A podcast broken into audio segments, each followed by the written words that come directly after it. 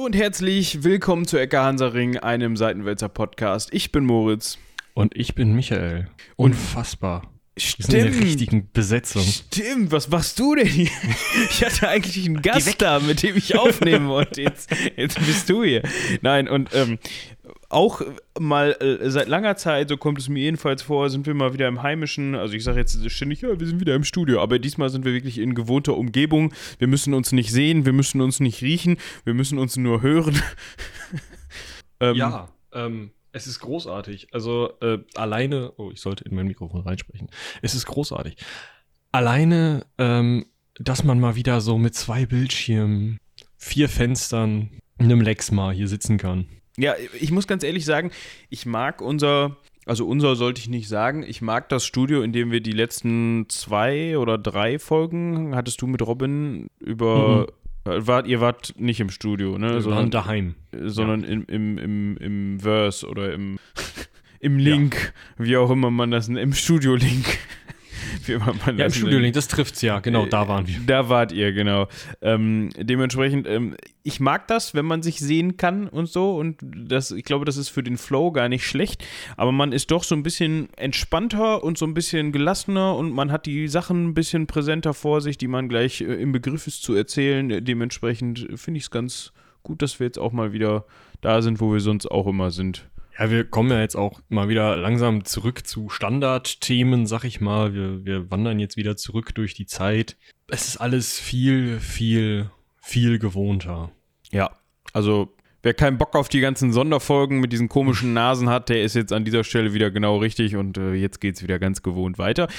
Mit einer kleinen Ausnahme. Wir sind euch noch zwei Sachen schuldig, die aus der letzten Folge ein bisschen übrig geblieben sind. Der findige Zuhörer wird es schon gesehen haben, wenn er in die Beschreibung geguckt hat oder sich mal auf Seitenwälzer verirrt hat. Da wir an dem letzten Aufnahmetag ziemlich viel, ähm, ja, auf dem Programm hatten und die Ecke so ein bisschen ans Ende gerutscht ist, die ich mit Lena aufgenommen habe, was der ein oder andere Versprecher vielleicht ähm, schon gezeigt hat, haben wir völlig vergessen, uns bei Lukas zu bedanken, unserem aktuellen Praktikanten, der äh, tatkräftig uns unterstützt hat bei der Recherche. Äh, nicht nur für die letzte Folge, sondern auch für diese Folge. Ähm, dementsprechend äh, ziehen wir den Hut vor Lukas, dass er das für uns Doppeldank, getan hat. kann man sozusagen sagen. Also, ich muss sagen, also ich, ich bin noch gespannt, weil ich mit so einer Präsentation ja jetzt noch nicht gearbeitet habe, aber ich muss sagen, es wirkt auf mich zumindest so im Vorhinein echt super gut zu, abzuarbeiten, sag ich mal. Also man hat eine sehr viel bessere Struktur. also als keine Struktur wie sonst immer. ja, ich weiß nicht, ich war jetzt kurz am Zweifeln, ob ich das jetzt sagen soll oder nicht, aber jetzt ist es zu spät. Wir schneiden ja bekanntlich nicht. Ähm, ja, du, ganz ehrlich, wir nehmen uns Texte und dann gucken wir mal, wie wir da durchkommen sonst. Ja, das ist aber auch eine Kunst, die man lernen muss, ne? Die dann ja, es kann sein, dass wir jetzt mit den Präsentationen komplett im Arsch sind. Das kann ich mir vorstellen. Ja, es, es könnte passieren. Also dann ist, dann danken wir uns, dann danken wir Lukas nicht mehr. Aber nein, doch. Also auf jeden Fall vielen, vielen Dank. Äh, das sollte nicht unerwähnt bleiben. Das lag einfach in der letzten Folge daran, dass wir alle ein bisschen durch waren und äh, dementsprechend dann gesagt haben äh, oder da einfach nicht mehr dran gedacht haben. Ja, das haben wir gesagt, genau. Und ähm, wo wir von äh, Robin darauf hingewiesen worden sind, der dann die Nibelungen-Folge einmal Probe gehört hat und da können wir dann auch gleich. Äh, Nach der Veröffentlichung. Ja, also klar, aber ne. Also, ja, das ist kein Probehören mehr, das ist kein Alpha- oder Beta-Hören, das ist, ähm, Leute, ihr habt Scheiße gebaut, aber es ist schon raus.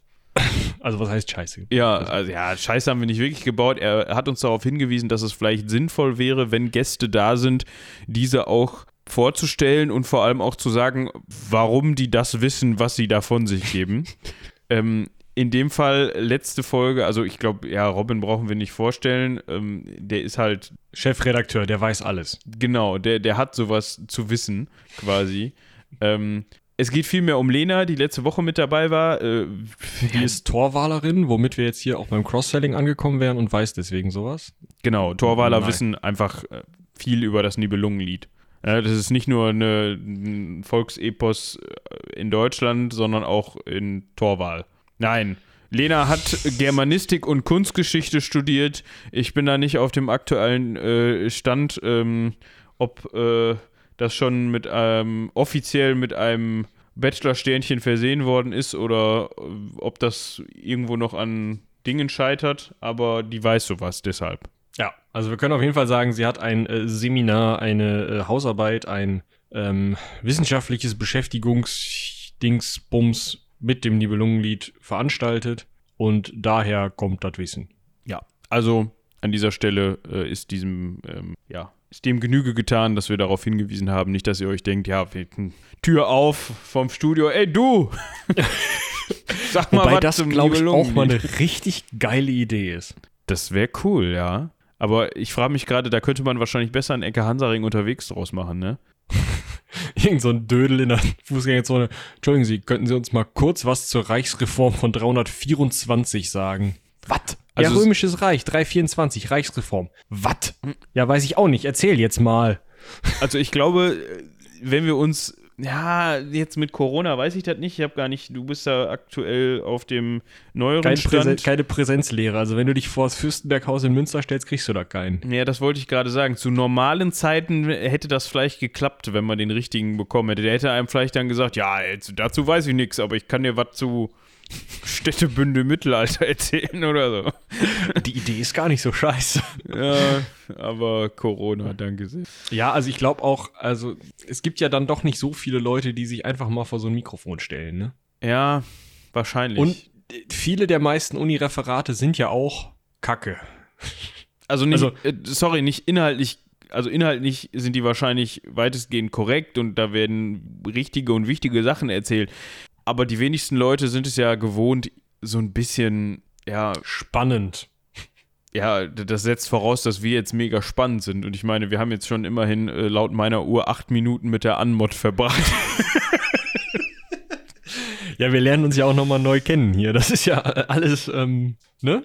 Ungewohnt. Also, ja nach zwei Folgen. Wenn man mal zwei Folgen nicht im Link war, dann ist drei, das. Drei, hör mal. Drei. Drei, oh, okay, das ist scheiße. Ja, dementsprechend wollen wir jetzt hier nicht um den heißen Brei noch weiter herumlabern, sondern wir kommen zum heutigen Thema, das ihr auch schon der Überschrift entnehmen konntet, das wir auch schon in der letzten Folge angeteasert haben. Äh, und zwar geht es um die Völkerwanderung. Ich habe eben mal so im Voraus drüber nachgedacht. Ist ja eigentlich ein Thema, was sich auch irgendwie gut mit der mit den letzten Jahren der heutigen oder der aktuellen Zeit vergleichen lässt. Ne? Wir haben ja auch irgendwie eine Art von ich will das Wort Völker nicht so in den Vordergrund stellen, aber wir haben auf jeden Fall eine Wanderung von großen Menschenmassen aus Teilen der Welt in andere Teile der Welt. Boah, weiß ich gar nicht. Also wenn du dir die Zahlen anguckst, dann, ähm, also im Verhältnis zur damaligen und zur heutigen Bevölkerung ist das heute killefit. Ja, ja, okay, das ist, auf, das ist klar. Aber ähm, trotzdem fände ich es mal ganz interessant, auch wenn wir da jetzt weniger darauf vorbereitet sind, aber können wir vielleicht am Ende mal so einen Rückschluss ziehen, ob man da irgendwie vielleicht so ein paar Parallelen erkennen kann. Oder ob das irgendwie. Ähm, also, ja, können wir am Ende nochmal drüber reden, aber ich äh, postuliere jetzt schon mal im Vorhinein, ähm, dass damals hatte einen auch gerade für die Zeitgenossen wesentlich größeren Umfang und Effekt als alles, was man heute ähm, irgendwie an, an Wanderungsbewegungen, wenn du es so nennen willst. Das sind ja im Endeffekt, wie gesagt, relativ zu den damaligen, also wenn man die damaligen heutigen Bevölkerungszahlen und die Anteile derer, die sich bewegen, vergleicht sozusagen. Also wenn man sagt, damals haben sich, keine Ahnung, so und so viel Prozent der Bevölkerung bewegt, also der Bevölkerung irgendwie Europas, das wird gleich sowieso noch spannend. Ähm, und heute bewegen sich aus dem östlichen Mittelmeerraum und aus äh, dem nördlichen afrikanischen Raum, also Subsahara, ja gut, das ist Mittelafrika, ähm, bewegen sich so und so viele Leute und so und so viel Prozent der dortigen Bevölkerung, dann kommst du nicht mal, also nicht mal ansatzweise, nicht mal hinterm Komma irgendwo auf die, auf die Zahlen ähm, die damals, also prozentmäßig unterwegs waren. Das sind heute äh, wesentlich geringere Anteile. Ja, das kann ich mir, das kann ich mir vorstellen. Na, und deswegen, also, wir, wir müssen sowieso, wir müssen ja sowieso erstmal vorne anfangen. Basics. Wir haben zwei interessante Worte. Wanderung, also Völkerwanderung. Wanderung ist einfach. Jemand ich glaube, da können sich von A nach B. Genau, da können sich alle Leute, die irgendwann mal in der Grundschule im Sauerland waren oder ähm, wo auch immer ihr in der Republik oder den angrenzenden deutschsprachigen Staaten oder sonst wie was zur Schule gegangen seid. Ähm, also, ihr, ihr, hattet alle mal Wandertag. Man, man wackelt mit 30 Mann oder 35 oder keine Ahnung, zwei Schulklassen halt zum Hermannsdenkmal uns. Es war nicht schön. Das Hermannsdenkmal ist nicht spannend. Ja, bei uns war das nicht nur das Hermannsdenkmal, bei uns waren das äh, diverse komische Steine im Wald irgendwo. Du meinst die Externsteine? Da sind wir auch noch vorbeigewackelt. Nee, da waren wir, glaube ich, nicht. Wir waren mal irgendwie auf dem Weg zu einer Klassenfahrt, da hat der Bus mal irgendwo an so einer, ja, ist auch egal. Gucken sich diese Kiesel bitte auch noch an. Danke. Genau, genau, genau. äh, ja, aber das war ähm, dann also, ja nicht wandern. Also doch, wir sind ein Stück vom Bus dahin. Das passt schon. Das passt schon. Ja, also Wanderungsbewegungen, also Wanderung kann sich jeder vorstellen. Darauf wollte ich hinaus. Das Problem ist ja Volk. Volk ist ja sowieso irgendwie ein beschissener Begriff, gerade wenn man sich so eine von Migration stark geprägte Zeit ohne Nationalstaaten anguckt. Ähm, pff, keine Ahnung. Das römische Bürgerrecht hast du damals bekommen, wenn du innerhalb der Grenzen von Rom warst und ungefähr wusstest, wo ein Schwert das richtige Ende hat. Ja, also und ein Mann ich, warst. Ich, ich, ich glaube, ähm, das ist noch eher das, was sich, also vor 212 nach Christus, wo halt das muss man dazu sagen, eben alle freien Menschen, die sich innerhalb des Römischen Reiches aufgehalten haben, das Bürgerrecht verliehen bekommen haben. Also das Römische Reich zu dem Zeitpunkt war halt größer Groß. und da liefen dann halt auch viele zum Beispiel Germanen rum, obwohl wir auf den Begriff auch noch gleich zu sprechen kommen müssen, die dann auf einmal auch römische Bürger waren. Ähm, vorher. Viele wussten das gar nicht. Genau. Dann die ist mit der Sache auch nichts weiter zu tun. Aber sie waren römische Bürger, jedenfalls für den Verwaltungsapparat. Dann ist irgendwer Ohne angekommen und hat gesagt, hey Römer, und dann haben die gesagt, bitte was? Wo? Oh, ich auch die gleichen Römer, du. ähm, vorher könnte man das vielleicht noch eher als, ja, weiß nicht, als ein Volk im, im weiteren Sinne sehen. Aber ja, also das, das Problem mit dem Begriff Volk ist ja immer, wie definierst du es? Ähm, du kannst halt entweder sagen, alle, die den Pass von so und so haben, sind das Volk, also alle, die einen deutschen Pass haben, sind das deutsche Volk. Da gibt es jetzt hier in Deutschland natürlich viele Leute, die sagen, wollen wir nicht, ähm, die da irgendwelche anderen Kriterien anlegen wollen, die aber alle nicht wissenschaftlich haltbar sind. Ähm, und sobald das Passwesen rückwärts in die Geschichte aufhört, was halt 200 Jahre maximal her ist, ja, schade wird es halt auch schwierig, irgendwie äh, eine Definition für Volk zu finden.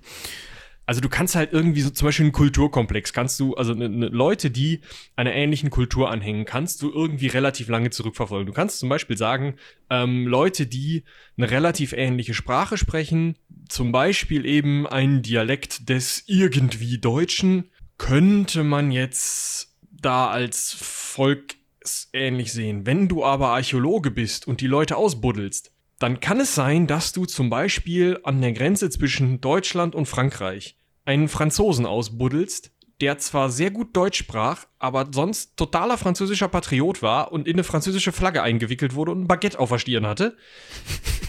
Was weiß ich, du findest die komischsten Sachen in solchen Gräbern als Archäologe. Dann wirst du sagen, das ist doch ganz klar kulturell einer Angehöriger des französischen Volkes, wenn du diesen Volksbegriff be benutzt, was kein Archäologe tut weil das nicht funktioniert. Weil du ja nicht weißt, welche Volksdefinition willst du jetzt hier gerade anwenden. Wenn du jetzt die sprachliche Definition anwendest, der kann doch aber, der kann doch aber Deutsch. Ist ja dann nicht auch Teil des deutschen Volkes.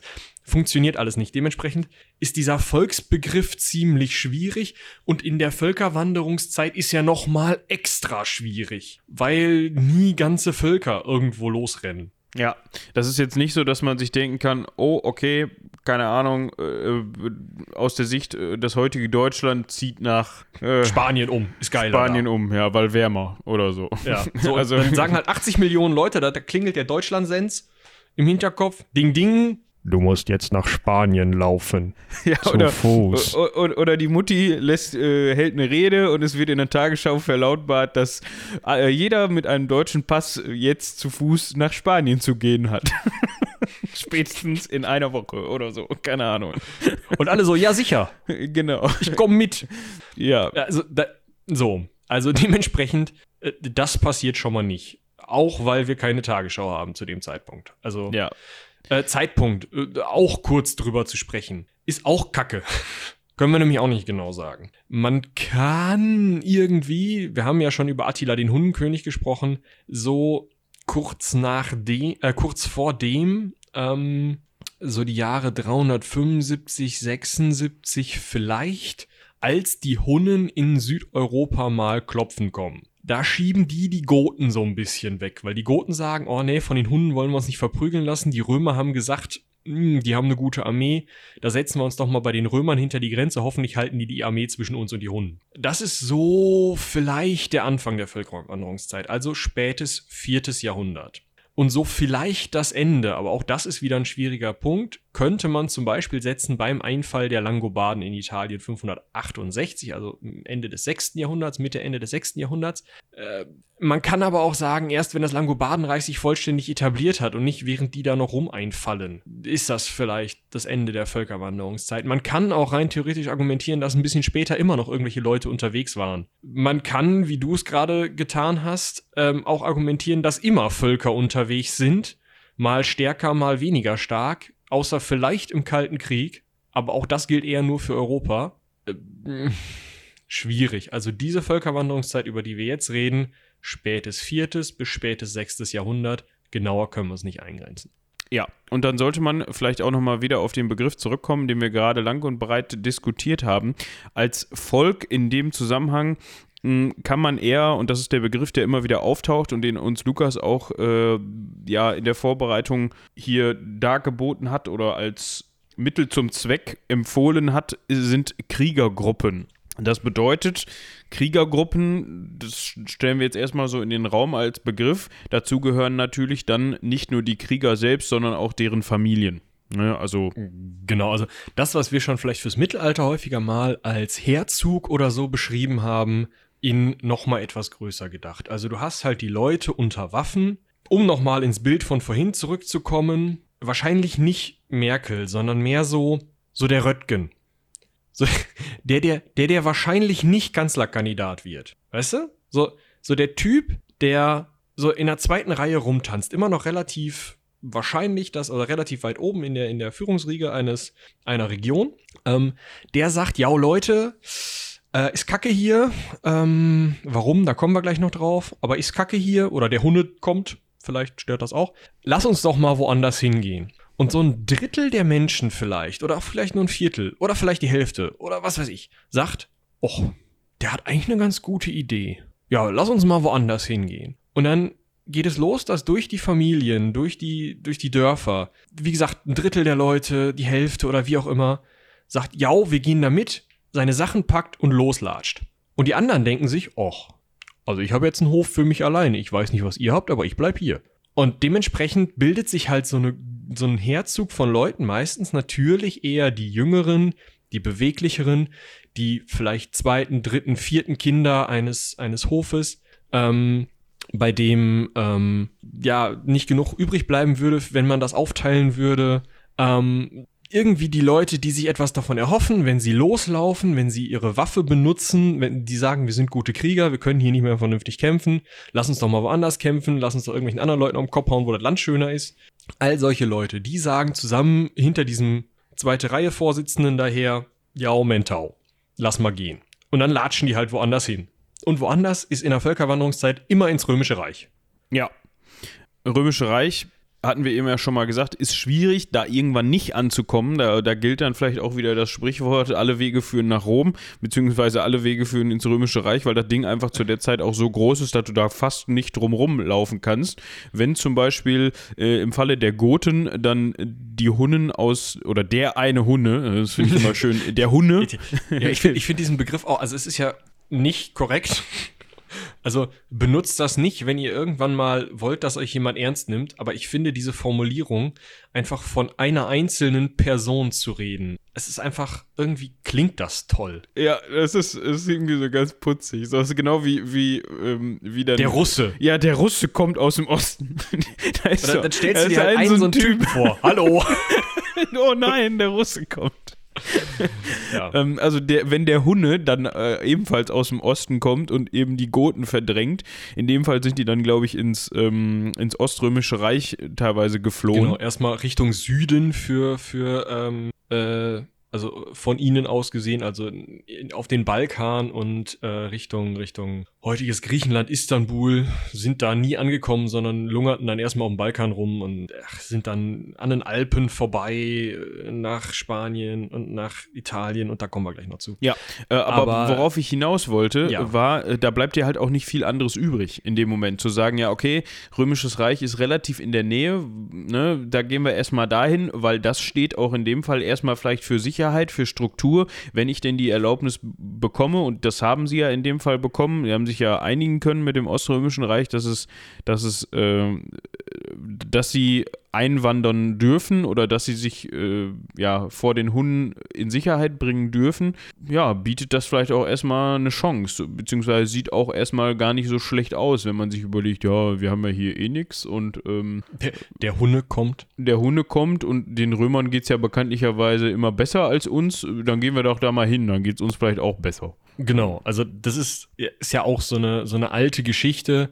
Ähm, woanders ist das Gras immer schöner, äh, grüner, und natürlich ist es auch so, dass sich Geschichten unter den Leuten einfach nach dem Stille Postprinzip verbreiten. Das heißt, der Händler, der vielleicht aus dem, aus dem Römischen Reich kommt und erzählt, ja, hör mal zu, ich war in Rom, pff, schon eine geile Stadt. Kannst dir wo angucken, es lief äh, alles hundertprozentig, ich habe Geld gemacht wie sonst was, alles voller Marmor, äh, hübsch bemalt. Wein aus den Brunnen. Wein aus dem. Toll. So. Der erzählt das jetzt Tante Hilde, sagen wir mal. Und Tante Hilde läuft schon mal weiter und sagt: Pass mal auf, Leute, der war in Rom, ohne klar zu machen, dass das die Stadt und nicht das Reich war. Und da läuft Wein aus allen Brunnen. Außerdem kriegt ihr immer genug zu essen und äh, wenn ihr handeln wollt, dann geben die euch erst Waren und kaufen sie euch dann für Geld wieder ab. So, das läuft noch viermal weiter. Dann könnt ihr euch ungefähr vorstellen, wie es halt weit genug weg von der römischen Grenze dann geschichtsmäßig aussieht. Ja. Ja, also jetzt natürlich nicht, ne, im, im, natürlich muss man das alles runterbrechen auf entsprechende, auf den entsprechenden Rahmen, aber man kann sich das ja ungefähr vorstellen, wie das aussieht. Ähm, genau. So jetzt, bevor wir da jetzt weitermachen, ich habe die Klammer von den Völkern, äh, Bevölkerungsgruppen Volk noch nicht zugemacht, weil gerade klang es vielleicht immer noch so, dass da wirklich dann nur Männer loslaufen. Es gehen jetzt also auf diese Story hin zum Beispiel unter dieser einen Person oder vielleicht auch einer kleinen Personengruppe, die da anführt, gehen wirklich auch ganze Familien los. Ne, also nicht ganz wichtig, dass ihr wirklich auch das Bild habt. Das sind zwar primär Kriegerzüge, da laufen vorne viele Leute weg, die auch sehr kampferfahren sein können oder zumindest sich nicht scheuen, den Kampf zu suchen. Aber es ist eben auch hinten dran ein ziemlich langer Zug von ähm, Frauen und Kindern, von vielleicht auch nur in Anführungsstrichen Nicht-Kombatanten, die nicht kämpfen wollen oder können oder kein Recht haben, in ihrer Kultur Waffen zu tragen. Ähm, es können ja auch vorne Frauen mit dabei gewesen sein, das wissen wir anteilig einfach nicht. Ähm, meistens kann man gerade von den Gräbern ausschließen, dass es, dass die Kombatanten schon nur Männer waren. Ähm, bei einigen Germanenstämmen war das nicht unbedingt so. Aber der Witz ist halt, du hast schon eine große Kombatantengruppe, aber du hast auch eine Nicht-Kombatantengruppe und es gibt einfach einen langen Zug, der dann sich auch immer mehr vergrößert, weil natürlich in der großen Gruppe, das ist gilt für jeden Fisch und jede Kuh. In der großen Gruppe bist du sicherer. Das heißt, du reist immer mehr in der großen Gruppe, es sei denn, in diesen, in diesen Gruppen ist wieder einer, der sagt, nee, ich will aber nach Norden. Und der dann 150 Leute mitnimmt oder halt 50.000, wie auch immer. Ja. Ähm, Jetzt hatten wir gerade schon davon gesprochen, ja, okay, woanders ist das Gras immer grüner. Jetzt könnte man auf die Idee kommen und die Frage stellen, ja, und warum beschränkt sich das jetzt auf diese, diesen zeitlichen Rahmen, den ihr eben genannt habt? Warum haben die Leute das nicht immer schon gemacht? Die Leute haben das sicherlich immer schon irgendwie gemacht. Das wird und die es haben immer es auch mal danach gemacht. Genau, es wird es immer mal wieder gegeben haben, bis sich die, also, ne, bestes Beispiel habe ich eben gesagt, ne, selbst, selbst in der heutigen Zeit haben wir es in den letzten Jahren wieder vermehrt, was ja im Endeffekt runtergebrochen, was äh, ähnlich ist. Ne? Die Leute, gerade ähm, die Leute flüchten entweder vor, vor kriegerischen äh, Geschichten, weil sie um, um, Leib und Leben fürchten müssen, weil halt im eigenen Land Krieg ist, oder sie flüchten aus wirtschaftlichen Gründen und sagen, okay, mir geht's hier dreckig. Ähm, ich habe gehört, im, äh, im, in, in Europa ne, herrscht, herrscht mehr Wohlstand, dann gehe ich doch mal dahin, vielleicht geht es mir da besser oder ich verspreche mir davon, dass ich da einen höheren Lebensstandard habe, was zu essen habe, wie auch immer. So. Und im ja, Grunde. also der, der Punkt ist ja, ähm, es, es gibt ja klar auch die Motivation zu sagen, höherer Lebensstandard, aber es gibt eben, und das gilt in der Völkerwanderungszeit auch, es gibt eben auch den, den Gedanken des, hier verhungere ich, ich gehe woanders hin, wo noch Getreide wächst. ja, gut, also das hat. Das hat Hier werde ich erschlagen, ich gehe woanders hin. Ne? Also gerade die heutigen Fluchtbewegungen haben ja ganz oft, es heißt zwar gerne mal Wirtschaftsflüchtling, aber sie haben ja sehr häufig weniger damit zu tun, oh, ich will es immer besser haben und häufig viel damit zu tun, dieser Hof, auf dem ich hier lebe, reicht nicht, um mich und meine Familie zu ernähren, da gehe ich mal lieber weg. Ja, gut, also das war jetzt ein bisschen äh, harsch von mir ausgedrückt. Ähm, das wollte ich jetzt mit dem Wort Wirtschaftsflüchtling, ähm, also ich wollte das trennen in, okay, die flüchten, weil eventuell morgen einer vorbeikommt und ähm, klopft und Rüber runter. rüber runter oder sie flüchten, ne, deshalb meinte ich mit wirtschaftlichen Gründen, ähm, klar, ähm, damit meine ich nicht nur, dass jemand sagt, ach ja, ich hätte aber gerne am Ende des Monats einen Huni mehr in der Tasche, sondern ich meine damit, oder Taui, sondern ich meine damit äh, äh, im Sinne von, okay, ich hätte gerne so genug zu essen, um zu überleben. Also klar, ne, dass, dass, dass, dass es da eine Vielzahl an Gründen gibt, wollte ich damit jetzt nicht außen vor lassen, bevor sich jetzt jemand äh, empört darüber. Ähm, aber das hat es ja immer gegeben. Das wird es wahrscheinlich auch leider erstmal weiterhin geben. Aber ich wollte jetzt darauf hinaus, äh, wieso ist diese, sind diese Bewegungen gerade in der Zeit, äh, in diesem Zeitabschnitt so stark vertreten? Da gibt es nämlich diverse Theorien. Unter anderem spielt, hört man ja immer wieder das Ding, okay, klimatische Veränderung in Zentral-Nordeuropa. Genau, man geht davon aus, das nennt man gerne mal kleine Eiszeit der Spätantike. Das ist so ein Begriff, den haben einige Forscher vor ein paar Jahren ähm, sich überlegt, weil es vorher Eiszeit der, des dunklen Zeitalters hieß. Es gibt da auch noch eine ganz, ganz krude Theorie, angeblich sei das Frühmittelalter bis Karl den Großen erfunden, zum Beispiel. Und das ist, es spielt so ein bisschen ineinander mit diesem Begriff des dunklen Zeitalters. Außerdem ist es nicht sch- trennscharf zum Mittelalter, was ja auch mal gerne dunkles Zeitalter genannt wird. Deswegen Spätantike, Frühmittelalter, also früheste Mittelalter, eher Spätantike hier. Ähm, und diese, diese kleine Eiszeit bedeutet eben, dass in äh, Europa, eigentlich für den gesamten europäischen Kontinent gilt das, sich eine Klimaveränderung äh, abzeichnet. Das heißt, dass zum Beispiel in den Alpen die Gletscher so groß werden, dass einige Römerstraßen nicht mehr begehbar sind. Das heißt, dass in Norditalien, in Gallien und Germanien, also heutigem Frankreich und äh, Benelux-Staaten und heutigem Deutschland und ähm, ja, Schweiz, Österreich, die Kante, ähm, beziehungsweise ja, Österreich. Also Zentral- oder Westeuropa, Nordwesteuropa, dass dort auch die Niederschlagsmengen steigen, dass es wesentlich kälter wird, also zwei, drei Grad, aber das ist für Pflanzen über einen langen Zeitraum wesentlich kälter als vorher, ähm, dass es weniger Un Unterschied zwischen Sommer und Frühling und Winter gibt und die Winter aber doch wieder kälter werden. Also, dass man so so einen im Endeffekt einen sehr verregneten, vernieselten Sommer hat und dann in einen relativ kalten Winter kommt, sodass diese Menge an Sonne, die zum Beispiel ein Getreide braucht, auch, um vernünftig zu gedeihen, dass diese Menge einfach nicht mehr ankommt. Und dass dadurch die Erträge halt enorm zurückgehen. Ähm, Genau. Das ist auch vor allem natürlich durch archäologische Methoden nachweisbar, dass es eben vi- im 4. bis 7. Jahrhundert wirklich kühler und nasser wird in Europa. Ähm, ich weiß nicht, ob du das gerade schon erwähnt hattest. Man, ähm, es gibt die Theorie, dass Vulkanausbrüche dafür verantwortlich sind. Jetzt fragt man sich, hm, okay, wieso Vulkanausbrüche? Ähm, ich glaube, es geht da um Phosphor, was sich in äh, Schwefel, Phosphor. Also man kennt das ja vielleicht noch von Eyjafjallajökull, den ich garantiert falsch ausgesprochen habe. Schaut euch mal eine Tagesschau von vor boah, fünf Jahren oder was an. Ich glaube, das war, das war, ist länger her. Ich glaube, das war Ich kann den halt jetzt nicht bei Google eintippen, weil ich nicht weiß, wie man ihn schreibt. Aber ähm, dieser isländische Vulkan, 11 der uns mal eine 13. Zeit lang von, vom Flugverkehr befreit hat, ähm, davon kennt man das. Stellt euch das jetzt halt mal mit mehreren Vulkanen und relativ viel Asche vor. Also wenn da zwei oder drei isländische Vulkane mal sagen, pff, gut Dach. Das ist 2010, das ist zehn Jahre her, Alter. Scheiß die Wand an. Ja, ich bin alt. Ähm, auf jeden Fall Also diese, diese Aschebildung in, oder diese Asche und, und, und Chemikalien in der Atmosphäre führen halt zu einer zeitweiligen Abkühlung, bis die wieder ausgefällt sind. Mhm. Das ist halt einer der Gründe, die wahrscheinlich dafür sprechen. Das findet man gerade durch, tatsächlich sind es weniger Geo äh, archäologische als ähm, geografische und geologische Techniken und, und meteorologische Techniken raus, indem man eben Bohrkerne im Eis zum Beispiel nimmt. Ja, ich habe hab das ganze Gebuddel irgendwo, habe ich jetzt mal als Archäologie abgestempelt. Ja, also alles Hilfswissenschaften zur Archäologie, dieses Wetterzeug und so. ähm, Finde ich gut. Ich glaube, das behalten wir bei.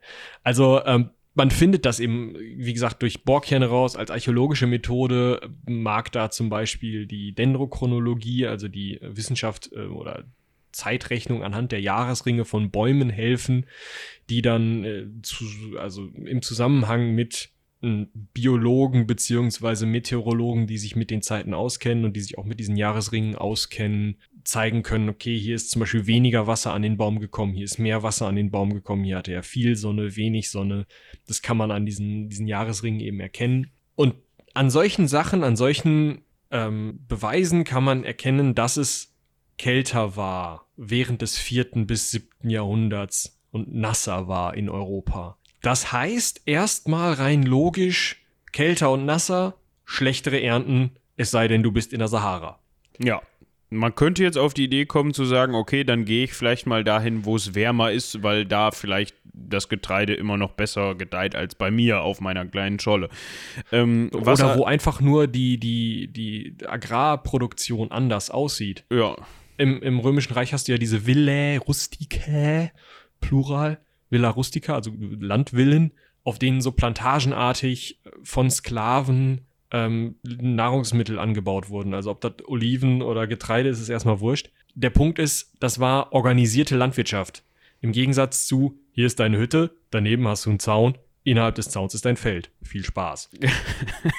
also ich glaube nicht, dass, also das muss man auch nochmal dazu sagen, ich glaube nicht, dass die Leute sich da jetzt so viel Gedanken drüber gemacht haben, indem sie gesagt haben, Mensch, da gibt es doch diese industrialisierte, also nein, diese organisierte äh, Nahrungsproduktion, da gehe ich mal hin, sondern man hat sich gedacht, hier ist scheiße, ich gehe mal dahin, hin, wo es nicht scheiße sein könnte. Was ich gerade sagen wollte, was man jedoch nicht nachvollziehen kann, ist anhand von, und da sind wir wahrscheinlich wieder doch bei den archäologischen Funden, ähm, anhand ja. von äh, Körpergrößen. Das heißt, wenn man Skelette aus der Zeit ausbuddelt und vermisst, dann sieht man trotzdem einen steigenden Trend, was dafür spricht. Das heißt, die Leute wurden trotzdem zusehends größer. Also zusehends, okay, ja. Wenn man lange genug zuguckt, dann ja. Aber ähm, also man muss, man muss sehr lange zugucken. Ja, aber ja. Aber das spricht nicht dafür, dass es jetzt die mega Hungersnöte gegeben hätte oder dass die Leute konstant unterversorgt gewesen wären, weil das wiederum widerspricht sich.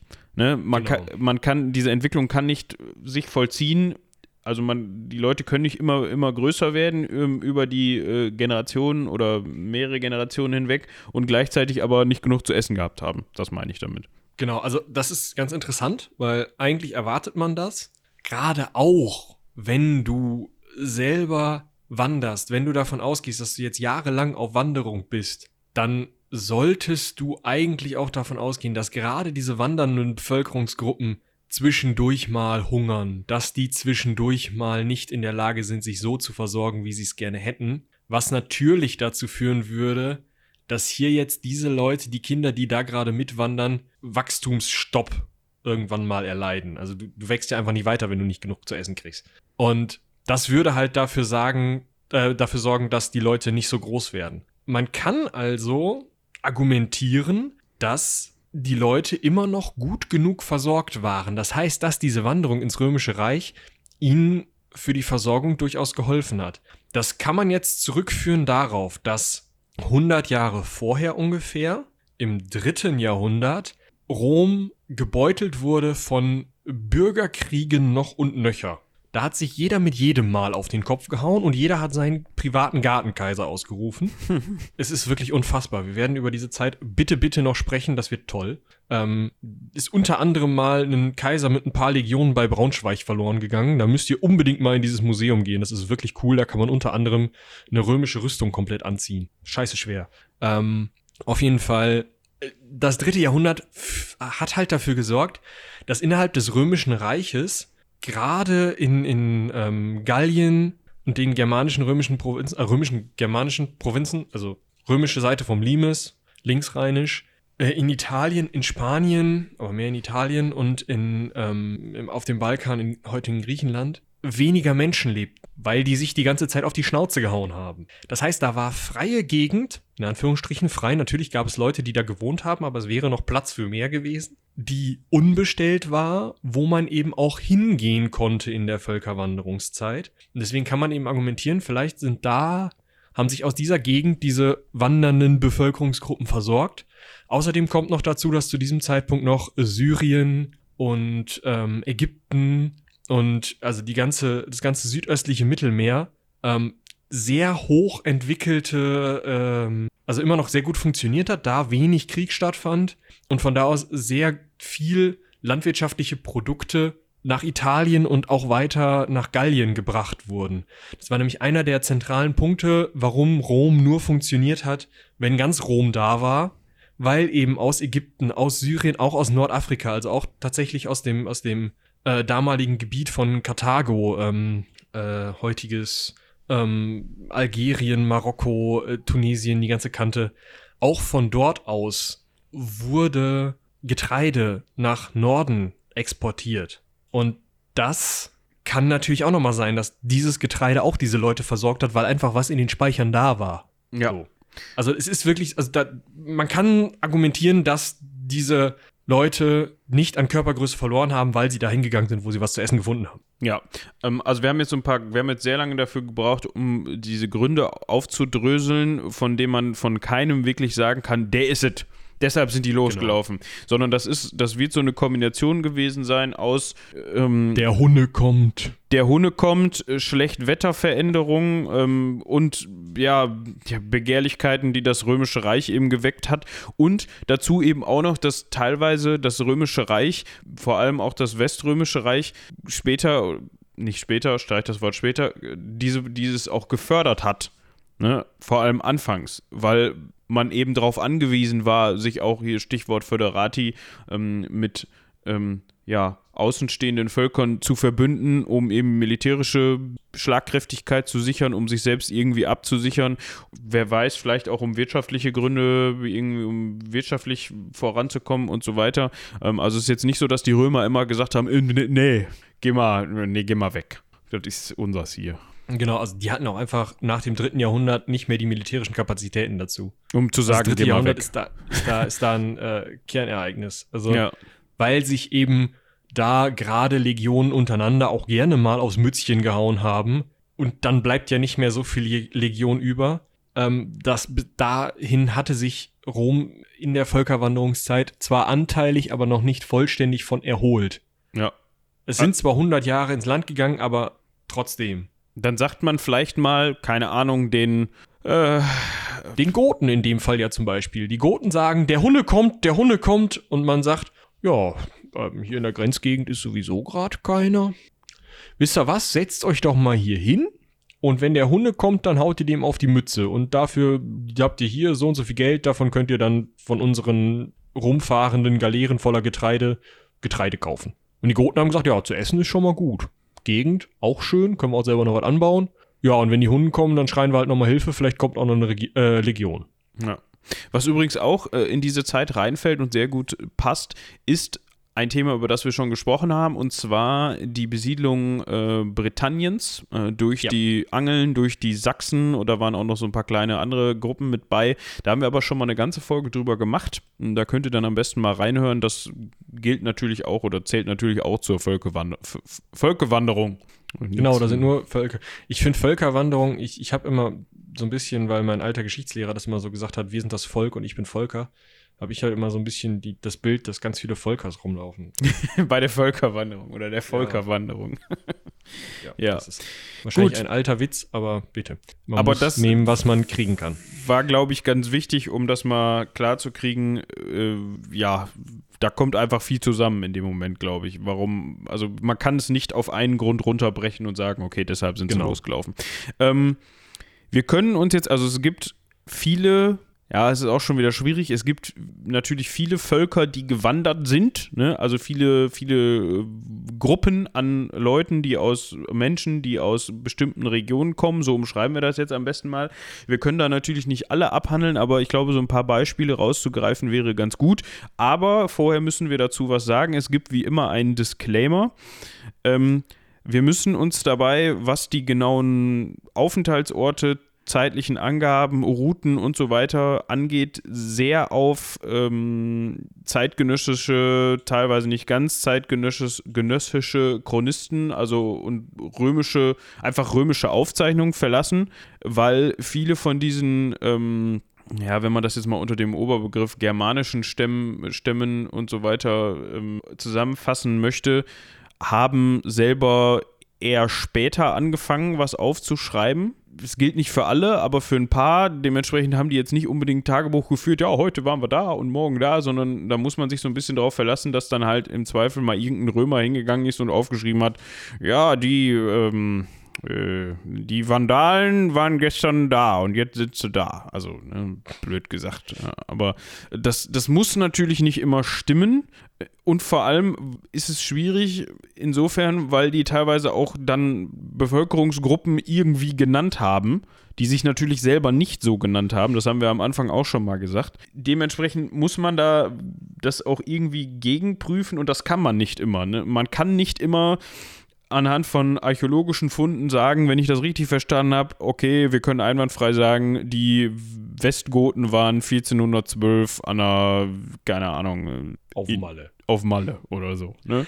Genau, also äh, der erste Punkt ist halt, die Römer haben gerne, das haben wir in der Hunnenfolge ja schon mal besprochen, sowas gemacht wie, da kommt ein Reitervolk aus dem Osten.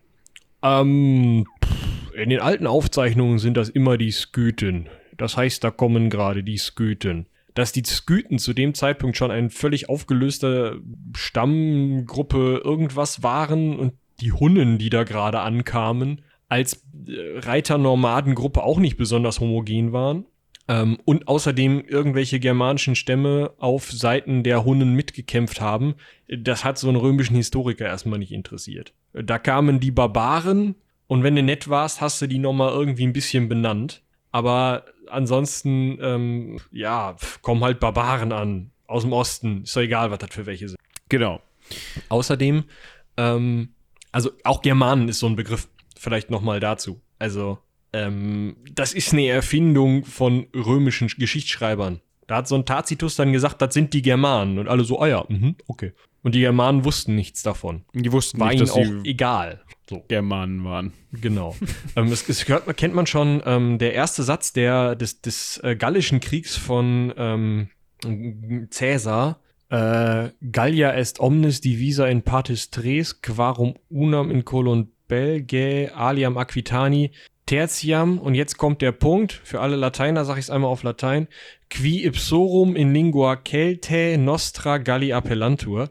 Ähm, die sich selbst in ihrer Sprache Belga, manchmal mit Belgier übersetzt, wobei das nichts mit Belgiern zu tun hat, ähm, also Belger nennen, äh, ne, Kelten, ne Quatsch, Belgier waren vorher, so rum, äh, die sich selbst Kelten nennen, qui ipsorum in lingua Keltae, die sich selber Kelten nennen, die wir aber Gallier nennen, Nostra Gallia Appellantur.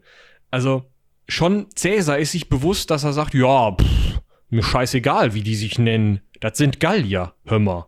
Und wenn das die Römer immer gemacht haben und zwischendurch nicht mal einer ankam und gesagt hat, wir, wir Ipsorum nennen uns aber hier anders, ne? Ja. Also, ihr merkt gerade, Asterix und Obelix ist eine einzige Lüge. Genau. Ähm, leider. Aber also, wo, worauf äh, wir auf jeden Fall, äh, was wir festhalten können, diese Gruppen, die wir jetzt benennen, könnt ihr euch immer als ziehende Gruppe, die zwischendurch mal Leute irgendwo auf dem Weg verliert und Leute irgendwo auf dem Weg einsammelt, vorstellen, die meistens angeführt wurden von irgendwelchen Leuten, die für einen Römer, der es beobachtet, kulturelle Merkmale hatten, die ihm erlaubten, äh, den als Alemannen, Vandalen, Goten oder sonst was zu bezeichnen. Und meistens kann man das auch in der Begräbnissitte feststellen. Also wenn man die Leute dann ausbuddelt, dann sieht man, aha, der hat einen gotischen Speer dabei und ähm, einen römischen Helm auf. Das muss einer aus der Völkerwanderungszeit gewesen sein, der sich einen Helm gemobst hat. So. weil die haben halt mit Grab bei Graben äh, im Liegen bestattet. Und dann findest du irgendwen anders und der ist halt im Hocken bestanden, dann sagst bestattet, also ne, Hockerkultur, ihr kennt das. Ähm, dann sagst du, aha, ein Azteke. Und in Südfrankreich. Moment. Dann wirst du wahrscheinlich aus der Uni geschmissen, aber. Ähm, Wieso, wenn du den findest, wenn du den Azteken hockend in seinem Grab in Südfrankreich findest, ich glaube, dann. Ähm dann kommt dein Grabungsleiter und sagt, das ist kein Azteke, das ist irgendeine andere Hockerkultur. Aber, ähm, oder datier den Lurch erstmal. Und dann. dann datierst du den Lurch und dann findest du halt raus, keine Ahnung. War doch ein Azteke. Scheiße. Wir haben alles falsch, es war alles falsch, was in den Büchern steht. nee. Oh, schön. ja. also, äh, so viel zum Thema, wir können das anhand der Gräber erkennen.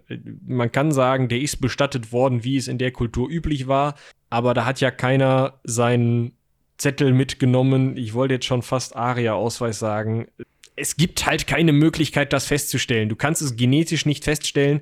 Du musst dich halt daran festhalten, wie derjenige bestattet ist oder diejenige. Und wenn das einer Kultur irgendwie halbwegs entspricht, dann rechnest du die Person dieser Kultur zu. Fertig. Ja, bleibt ja auch nichts anderes übrig. So. Und du, du wirst nicht rausfinden, was die Person für eine Hautfarbe hatte oder was die gedacht hat. Geht ja. nicht. Ja, äh, wir können uns ja vielleicht einfach mal die Vandalen rausgreifen. Da können wir kurz drüber sprechen. Wir hatten uns überlegt, dass es sinnvoll wäre, da vielleicht auch noch mal ähm, eine gesonderte Folge drüber zu machen, was bei denen besonders bemerkenswert ist, weil, ähm, nee, Moment, ich fange den Satz nochmal an.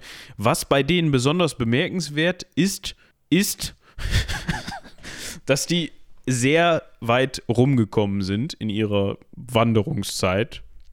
Deswegen Vandalen, ne? Ja, ja, ja. Konnten gut wandern. Wir müssen, wir hatten auch schon mal irgendwo das Thema, wir hatten die schon mal aufgegriffen und da haben wir auch geklärt, wo das Wort, warum man Vandalismus mit denen verbindet. Genau, ich glaube, das war auch in der Hannibal-Folge oder vielleicht bei äh, Romulus Augustulus. Ja, aber die haben mal irgendwo ziemlich gewütet, glaube ich. Ja, die haben mal Rom, also nicht erobert, sondern nur geplündert. Die sind da mal hin, bisschen rumgeräumt, zurück. Ja. Und zwar im Jahr 455 unter dem wohl bekanntesten also ich kenne ihn nicht persönlich, aber bekanntesten Vandalenkönig Geiserich, der halt äh, zumindest in den, ich sag mal, spannendsten Zeiten da der König war. Denn die Vandalen, wie gesagt, wir werden wahrscheinlich nochmal eine eigene Folge machen und in der kommenden Justinian-Folge, die ich auch schon mal ankündigen kann, wird es auch zwischendurch mal um dieses Vandalenreich gehen, beziehungsweise um sein Ende. Ähm, die Vandalen sind ab dem Jahr 400 unterwegs und haben 30 Jahre später ein Königreich in Nordafrika. Jetzt muss man natürlich dazu sagen, wo die aufgebrochen sind. Das ist halt der Punkt. Die sind irgendwo nördliches Polen an der Ostseeküste, Danzig, die Ecke vielleicht losgelaufen.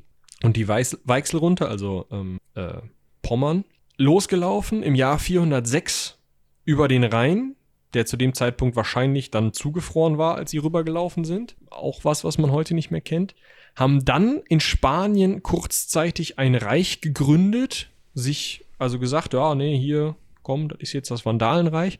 Dann hat ihnen irgendwer gesagt, dass sie da wieder weggehen sollen. Und dann waren sie 430, also wirklich innerhalb von 30 Jahren sind die von Polen nach Spanien, haben da gewohnt eine Zeit lang und sind dann nach Nordafrika und haben da ein funktionierendes Reich von über 100 Jahren Bestand aufgebaut, haben diese wichtige Nahrungsmittelproduktion dort mit übernommen, haben also weiterhin Nahrungsmittel an Rom geliefert, aber zu anderen Preisen, haben im Mittelmeer rumpiratiert, zwischendurch mal irgendwelche Städte erobert bzw. geplündert und hatten im Endeffekt da, äh, also auf denselben Grundlagen, auf denen sich viel, viel früher mal Karthago aufgebaut hat, diesem relativ fruchtbaren Gebiet, gerade in Richtung der Küste und dieser guten Möglichkeit, das Mittelmeer ähm, ja zu befahren, haben die ein funktionierendes Reich aufgebaut. Die kamen, wie gesagt, von der Ostsee. Zu Fuß. Das sind die Vandalen. Ja. Na, also wie gesagt, da werden wir nochmal richtig drüber reden, aber das ist so das, was so eine Volks-, so eine, so eine Zuggruppe, so ein, so ein im Völkerwanderungszeit Sprechvolk machen kann, zum Beispiel. Einmal quer durchs Römische Reich laufen. Genau. Das haben zum Beispiel auch die Goten hinbekommen. Ne? Es könnte sein, laut antiken Autoren, dass die möglicherweise aus dem skandinavischen Raum kommen. Dazu muss man aber sagen, dass, dass der Begriff Gote ja sehr weiträumig, weitläufig eingesetzt worden ist. Also der ein oder andere mehr ist mal als Gote bezeichnet worden. Ähm, was man weiß, hatten wir eben schon mal gesagt, dass man, dass die Goten vor den Hunnen geflohen sind und unter anderem dann auch im Oströmischen Reich Schutz gesu ge gesucht haben, sind da aber dann nicht so gut behandelt worden, wie sie es gerne hätten von den Römern, was zur Rebellion geführt hat. 378 äh, hat man sich dann äh, bei der Schlacht von Adrianopel ziemlich auf den Kopf gehauen und da haben die Goten dann festgestellt, okay, die Römer sind vielleicht doch nicht so unbesiegbar, wie sie immer tun und ähm, dementsprechend konnte man da seinen Einfluss festigen und ähm, dann im Falle, da muss man auch wieder unterscheiden, der ähm, Westgoten und der Ostgoten. Die Ostgoten, die dann sich eben auch auf in den kleinen asiatischen Raum ähm, an, in den, na, wie, wie, wie, wie wollte ich den Satz formulieren? In den kleinen asiatischen Raum gewandt haben. Nein, das ist kein deutscher Satz. bewegt haben. Bewegt vielleicht. haben, danke sehr. Äh, und die Westgoten, die dann eben über äh, damaliges Illyrien, ähm, also Griechenland heute, Griechenland, den ganzen Griechenland. Balkan rauf und runter, die Adria rauf und runter, einmal durch Italien, dann ein äh, dann an der Südküste Frankreichs entlang ein Kringel durch die Pyrenäen gelaufen was da, was da passiert ist, weiß ich auch nicht. Immer. Auf jeden Fall ist dann in Spanien wahrscheinlich, also wahrscheinlich war es wie gesagt, wir verlassen uns die ganze Zeit hier auf antike Autoren. Nochmal ganz wichtig. Und die stellen es so dar, dass die Westgoten halt einmal plündernd von da, wo die Hunnen hingegangen sind, durch Griechenland und Italien durch sind um irgendwo sich ansiedeln zu können. Es kann doch nicht wahr sein, dass, sie, dass wir hier nirgendwo siedeln können. Warum sind die überall Römer? Das ist ja mega nervig. Und dann sind sie eben durch Südfrankreich, durch Südgallien damals und sind dann einmal durch die Pyrenäen gekringelt. Warum auch immer. Ich habe wirklich keine Ahnung. Ich finde es aber ein bisschen lustig. Und haben dann die Vandalen gefunden, die in Spanien noch nicht so richtig Fuß gefasst hatten. Das sieht so ein die gesagt, ja, das sieht so, was auch vielleicht wieder dazu geführt haben könnte, dass die Vandalen gesagt haben, ja gut. Komm schon die nächsten Scheiße. Gehen wir halt nach Afrika. Ähm, genau. Das sieht so ein bisschen aus, als ob Klein Timmy was vergessen hat in Frankreich. So, mal können wir nochmal nach Toulouse. Ich hab da irgendwas. Ja, ich hab meinen Tag. Scheiße, ich hab die Kaffeemaschine angelassen. Oh. ja, komm. Rückwärtsgang. Quiet. ja, also keine Ahnung, warum genau die da so einen Kringel gemacht haben. Vielleicht machen wir auch noch mal eine Gotenfolge und finden das dann raus. Ähm, wobei da die Quellen irgendwie ein bisschen schwächer sind als bei den Vandalen, wenn ich es richtig mitbekommen habe. Auf jeden Fall bewegen sich die Westgoten halt bis nach Spanien, bilden da ein Westgotenreich, was dann irgendwann auch untergeht. Also, wie war das noch? Zum einen kommen nochmal Römer unter Justinian nach Spanien ähm, und zum anderen sind, also bilden sie, also das Frankenreich hat ja auch nochmal mit den Goten zu tun. Haben wir ja schon mal drüber gesprochen. Also Westgoten verschwinden irgendwie in Spanien und die Ostgoten rühren halt auch einmal quer durch Europa. Die kommen, wie gesagt, wahrscheinlich auch aus dem skandinavischen Raum. Ich meine, klar, ne? An, einfach andere äh, Goten, die sich erst aufteilen, äh, etwas nördlich der Krim und dann als Ostgoten eben erst im Oströmischen Reich rumeiern um dann später in Italien sich von den Langobarden vertreiben zu lassen. Ja.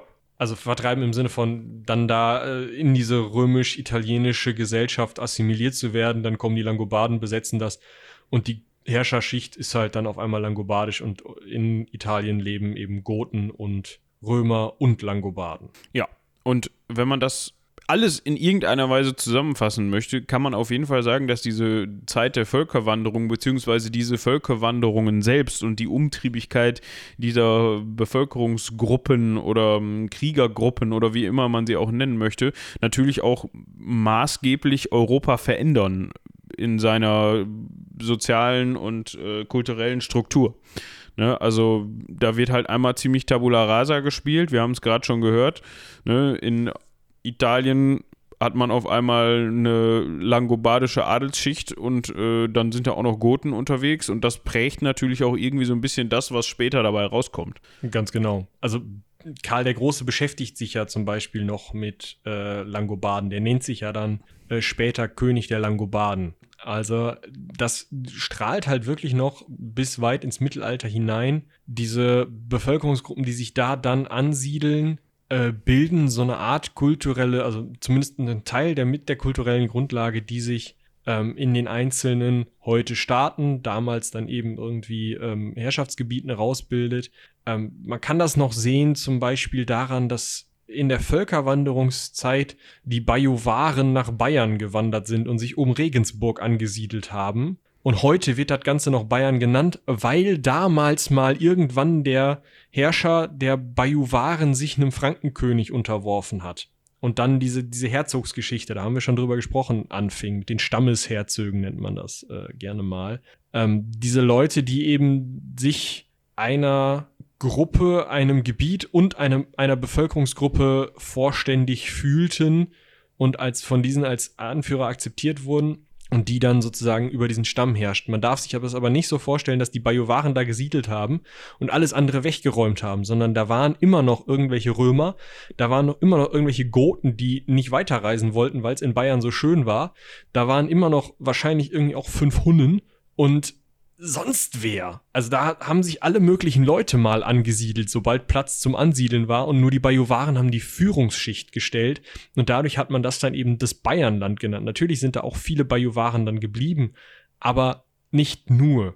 Das ist ganz wichtig. Und aus dieser, diesem Mix hat sich dann eben der Maßkrug entwickelt, bestimmt. Mit der Klappe. Genau, und die Lederhose. Und die Lederhose. Die Bajuwaren waren schuld. Wenn die einfach die Goten und Römer und äh, vielleicht auch Langobarden zum Teil in. Ja, obwohl, nee, die sind da nicht durchgekommen. Wenn die die in, in Ruhe gelassen hätten, dann hätten die einen Scheiß gemacht und die Lederhose erfunden. Da wäre naja, äh, gut, wir, wir, driften ab. Aber ich würde sagen, ich guck, habe gerade schon mal geguckt, ob wir hier noch großartig was vergessen haben, was ähm, das Thema angeht. Ich würde sagen, das war ein ganz guter Überblick. Ähm, natürlich könnte man jetzt noch auf viele weitere ja, Völker eingehen, die gewandert sind. Lassen wir an dieser Stelle, weil ich glaube ich, äh, es schon ausführlich genug war. Zum Teil sehr theoretische Folge heute, aber ich glaube, das muss man einmal durchexerzieren, sonst kriegt man das. Äh, versteht man das nicht, was da passiert ist. Also dann. Genau. Das also sozusagen ins Praktischere, also ins am Kopf hauen, kommen wir dann ähm, unter anderem in der Vandalen-Folge. Die Justinian-Folge wird auch sehr schön kriegerisch. Und mit Pest. Da freue ich mich schon drauf. Ja, die Justianische Pest. Genau. genau. Also da äh, wird es dann wieder ein bisschen anders. Wenn ihr noch mal ein bisschen mehr ins Detail wollt, könnt ihr euch gerne noch mal die Angelsachsen-Folge anhören. Müsste Folge 105 sein. Komme ich da? Boah, aus dem Kopf weiß ich das nicht. Ich habe das vorhin noch bei Twitter geteilt. Da könnt ihr auf jeden Fall einfach bei Twitter auf den Link klicken. Ähm, könnt ihr da doch eben nachgucken. 104. 104 sind die Angelsachsen. Ähm, äh, da könnt ihr auf jeden Fall mal reinhören, weil da haben wir auch noch mal über diesen Punkt mit der Archäologie und warum man ein Volk nicht an der Archäologie festmachen kann gesprochen. Wir haben darüber gesprochen, wie die Angeln und die Sachsen und die Friesen und die Franken nach Britannien gekommen sind. Wir haben darüber gesprochen, ja, wir haben die Völkerwanderungszeit sozusagen schon mal angerissen und auch über so ein bisschen über die Krise des römischen Reiches zu der Zeit schon mal so angeteasert, dass sie halt aus Britannien abgehauen sind und da ein Machtvakuum entstanden ist und genau ähnlich kann man das sich eben für den Rest der Völkerwanderungen auch vorstellen. Das sieht man vielleicht auch daran, dass das Oströmische Reich zwar auch Wanderungsbewegungen erfahren hat und auch Leute wirklich im Oströmischen Reich dann gesiedelt haben, die aber wesentlich stärker assimiliert wurden und wesentlich mehr in diese Kultur übernommen wurden als im Weströmischen Reich, wo dann häufig einfach sozusagen dieser Verband, der da rumzog, geschlossen irgendwo angesiedelt wurde und man dann gesagt hat, das sind die Westgoten, die wohnen jetzt hier und verteidigen das. Ähm, deswegen sieht es halt im Oströmischen Reich mit ein bisschen mehr Struktur ganz anders aus als im Weströmischen Reich, wo man sich eben schon im dritten Jahrhundert gegenseitig auf die Mütze gehauen hat. Diese Reichstrennung war auch nicht besonders klug. Also vielleicht aus Sicht der Zeit, als das geteilt wurde, war das vielleicht ganz klug, aber naja, und also das drunter und drüber im Römischen Reich wird da auch durchaus einen, einen Teil zu beigetragen haben, dass eben keine riesigen Legionen mehr am Limes saßen und man einfach mal über den Rhein gehen konnte und sagen konnte, wir sind jetzt hier. Ja. Genau. Ich habe gerade nochmal nachgeguckt, es ist Folge 104, äh, die Genau. Angelsachsen. Schön, gut. Ich würde sagen, äh, das reicht an Dann dieser müssen wir Stelle. jetzt nochmal auf die Folge zurückkommen, ähm, äh, auf die Frage zurückkommen, die du am Anfang gestellt hast. Stimmt. Und wenn man das so alles überblickt, ähm, ja, ist es eher, es ist schon ein stärkerer Impuls, als wir ihn vielleicht vorher hatten. Also, also ich rede jetzt von der Flüchtlingsbewegung ab, boah, 2015. Ja, das, das fängt ja schon vorher an und ähm, also du hast auf jeden Fall einen wesentlich stärkeren, äh, also wesentlich größere Wanderungen. Es sind einfach mehr Leute, wie gesagt, im Verhältnis. Gut, sie kommen aus einer anderen Richtung, mein Gott. Ähm, und was du eben auch nicht hast, sind diese geschlossenen Verbände. Ja, genau. Du hast keinen geschlossenen Zug, sondern du hast kleine Gruppen von einzelnen Personen, die sich bewegen. Die Versprechungen mögen ähnlich sein, die man sich da macht und die Gründe für die Flucht mögen auch ähnlich sein, aber was sollen sonst auch Gründe für die Flucht sein? Ich mag grünen Rasen nicht, ist kein Grund. Ähm, dementsprechend, ich sehe da sehr, sehr, sehr, sehr wenige Parallelen. Ja.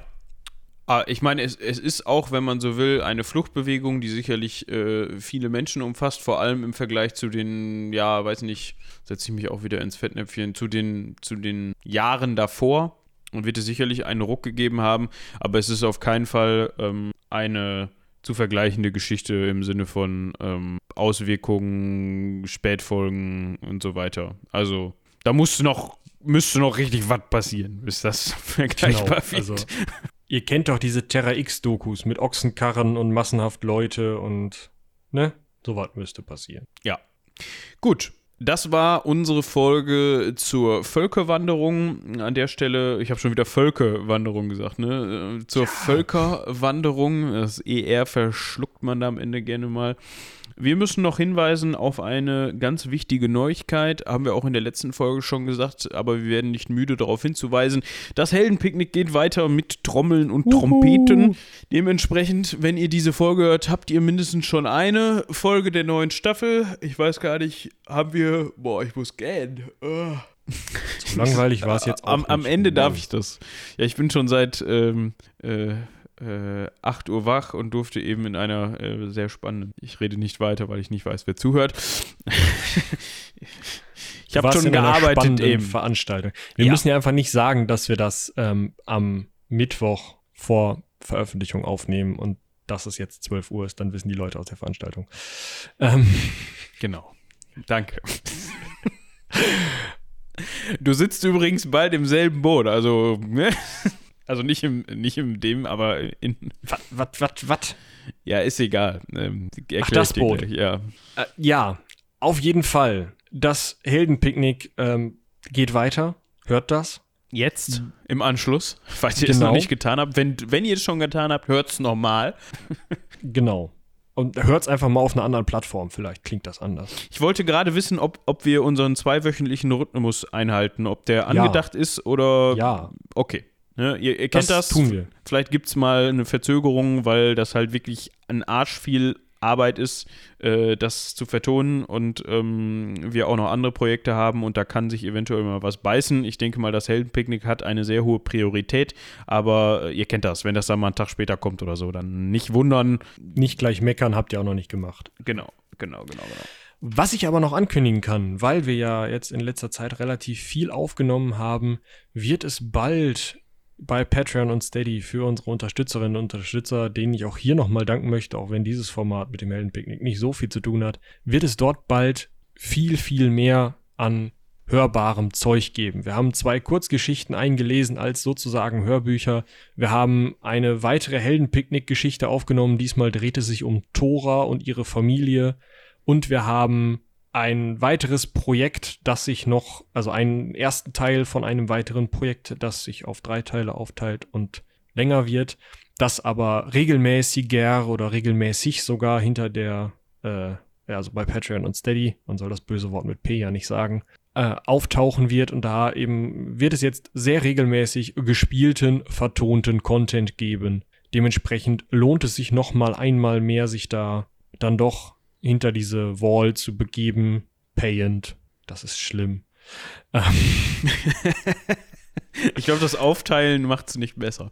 Aber an dieser Stelle können wir da auch noch mal eben darauf hinweisen, ähm, falls ihr euch das noch nicht reicht, was euch das Heldenpicknick bietet, dann schaut doch mal einfach bei uns bei äh, Patreon oder Steady vorbei. Einfach das Heldenpicknick suchen oder irgendwo unter irgendeiner Heldenpicknick-Folge den zahlreichen Links folgen und äh, nutzt die Plattform eurer Wahl und dann ähm, schaut mal, was euch da noch so über den Weg läuft. Da hat sich inzwischen, glaube ich, doch das ein oder andere angesammelt. Äh, da kann man noch einiges nachhören, um die Wartezeit auf die nächste Folge zu überbrücken.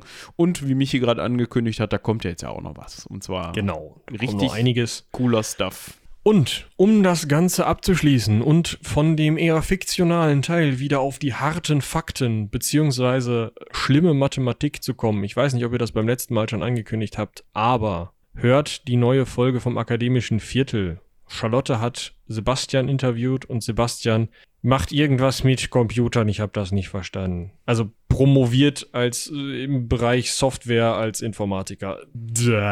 Ich kann nur sagen, der Typ hat richtig was los. Der hat richtig was drauf, das ist richtig.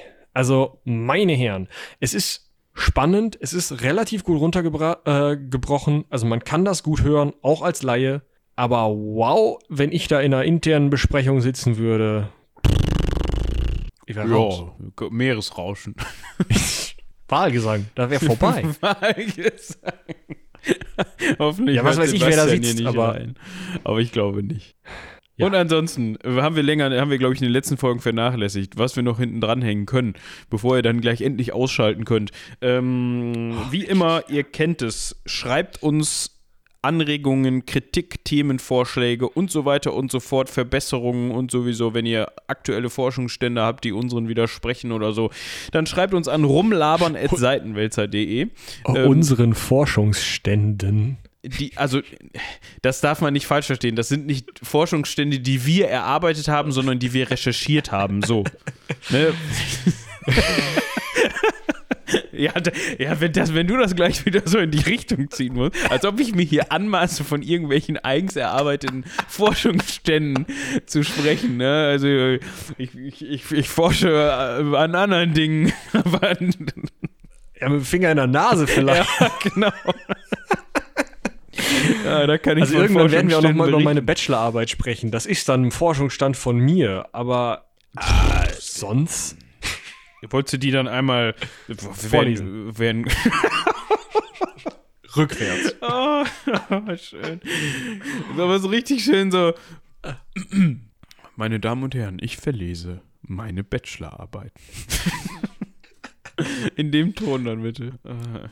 Ich nehme jetzt einfach mal, was ich vor mir liegen habe. In der historischen Forschung wird als sogenannte Völkerwanderung im engeren Sinne die Migration vor allem germanischer Gruppen in Mittel- und Südeuropa im Zeitraum vom Einbruch der Hunnen. Ja, ist Europa. gut. So, Alter, der ich, Satz ist aber auch lang. Ich bedanke mich fürs Zuhören und sage wie immer, haut rein, bis zum nächsten Mal. Bis dahin, tschüss.